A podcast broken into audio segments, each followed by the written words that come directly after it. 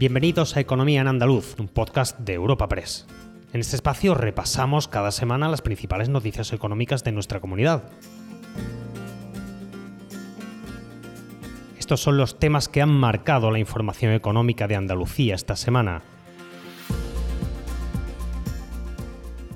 Andalucía lidera dos de los rankings menos positivos, el de mayor paro y menor renta de España. Esta semana el INE mostraba que la comunidad concentra 8 de los 10 municipios del país con mayor tasa de paro y los 5 con menor renta. Son datos que revuelven a los agentes económicos que proponen, por el lado de la patronal, crear más empresas y por el lado de los sindicatos que éstas sean innovadoras y sobre todo de base industrial con empleo estable aparejado. Precisamente el empleo es otro de los protagonistas de una semana en la que los hosteleros alertaban de que buscan personal y la Junta detallaba en qué ámbitos, según los datos de los que disponen, se busca con mayor ahínco personal cualificado para que el fenómeno de vacantes sin cubrir que afecta a toda España se reduzca lo antes posible en Andalucía. Espacio patrocinado por la Asociación de Trabajadores Autónomos ATA. Comenzamos con los datos de tasa de paro y renta por municipios que dejaban de nuevo una mala fotografía en Andalucía. Linares es el municipio de toda España con mayor tasa de paro, un 30,9%.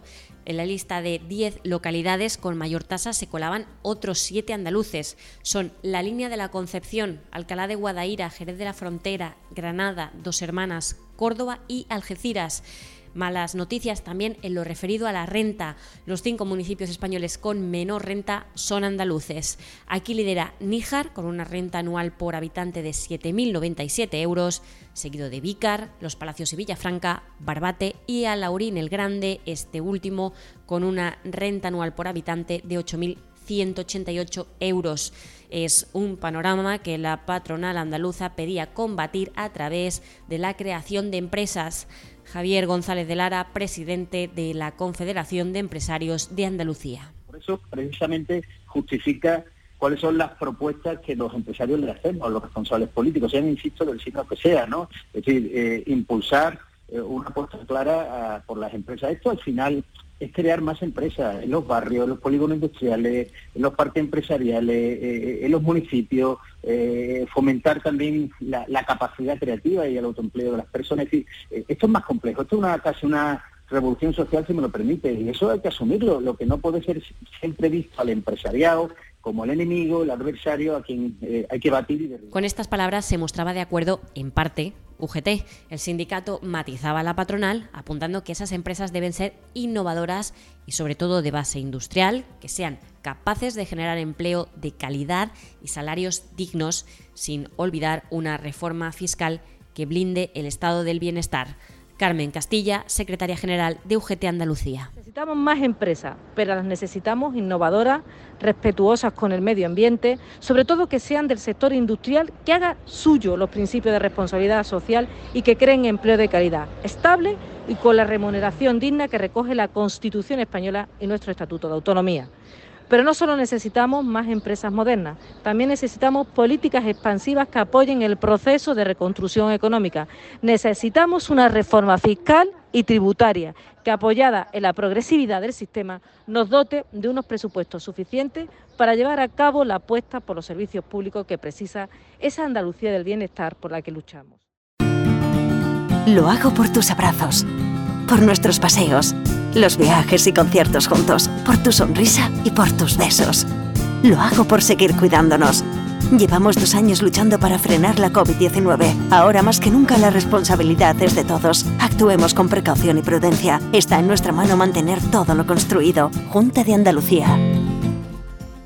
Esta semana también cobraba relevancia una nueva previsión de crecimiento para Andalucía, cuya economía puede elevarse un 4,4% este 2022, de acuerdo con Funcas, que apuntaba que será un crecimiento impulsado sobre todo por el turismo, que vive un momento muy dulce, tanto que la comunidad ya en Semana Santa fue el destino preferente para los turistas nacionales, al menos en lo referido a pernoctaciones hoteleras, al aglutinar el 21% de toda España. También fue la comunidad que mayor subida interanual registró en precios hoteleros, que suben un 44% más. Según la Federación Andaluza de Hoteles y Alojamientos Turísticos, era necesario para contrarrestar el incremento de los costes que están padeciendo por la subida de la inflación.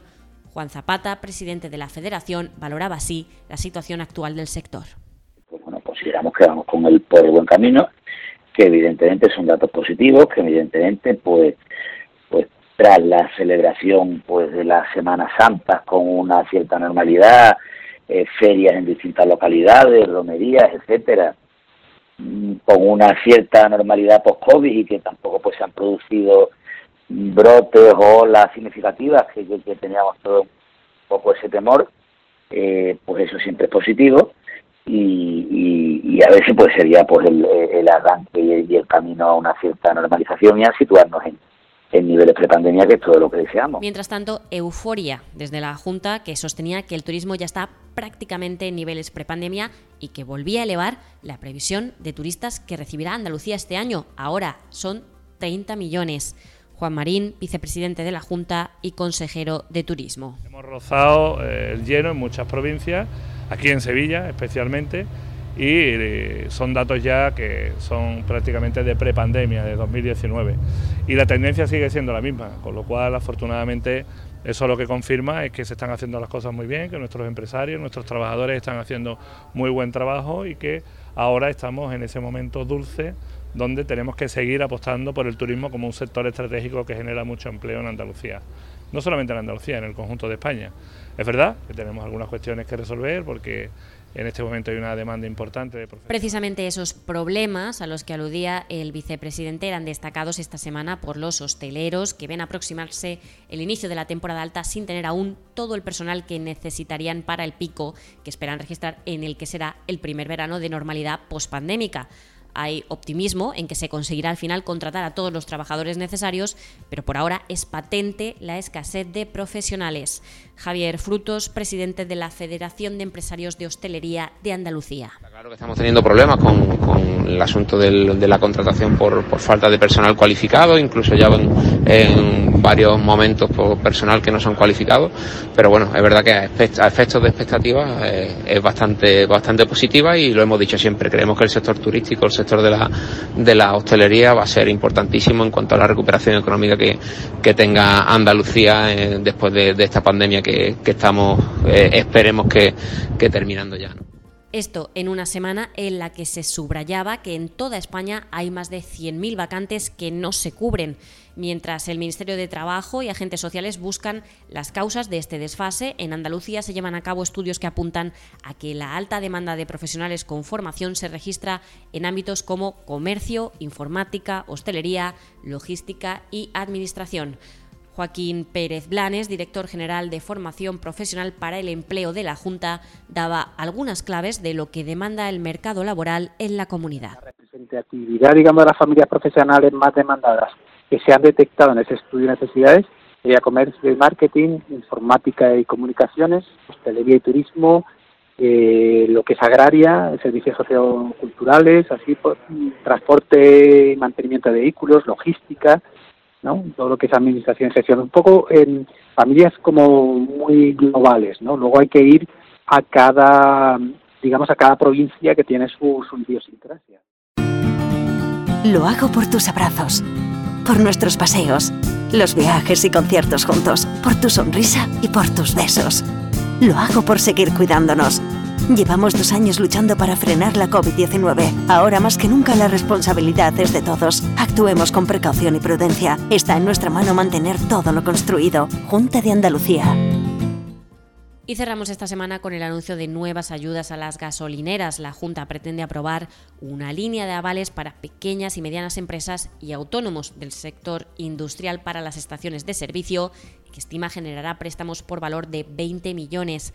Se busca, según el gobierno andaluz, atender a aquellas gasolineras que están asfixiadas, explicaba, por tener que adelantar la bonificación de los 20 céntimos de euro por litro ante lo que señala como la demora en el pago por parte del gobierno de España. Juanma Moreno, presidente de la Junta de Andalucía. Vamos a ayudar, en este caso, a una petición que se nos ha hecho, una voz de auxilio por parte de pequeñas empresas, porque son pequeñas empresas, en este caso las gasolineras andaluzas. Muchas gasolineras andaluzas que están asfixiadas por tener que adelantar los 20 céntimos por litro ante la demora en el pago por parte del Gobierno. Por ello, vamos a aprobar una línea de avales para pymes y autónomos, vuelvo a decir pequeñas empresas y autónomos del sector industrial para la gestación de servicios. Calculamos que se, van, se generarán 800 nuevos préstamos por un valor global de 20 millones de euros que van a aliviar los problemas que están teniendo ahora mismo esos autónomos y esas pequeñas y medianas empresas. Recuerda que puedes encontrar estas y otras muchas noticias económicas en la sección Andalucía en nuestra web europapress.es.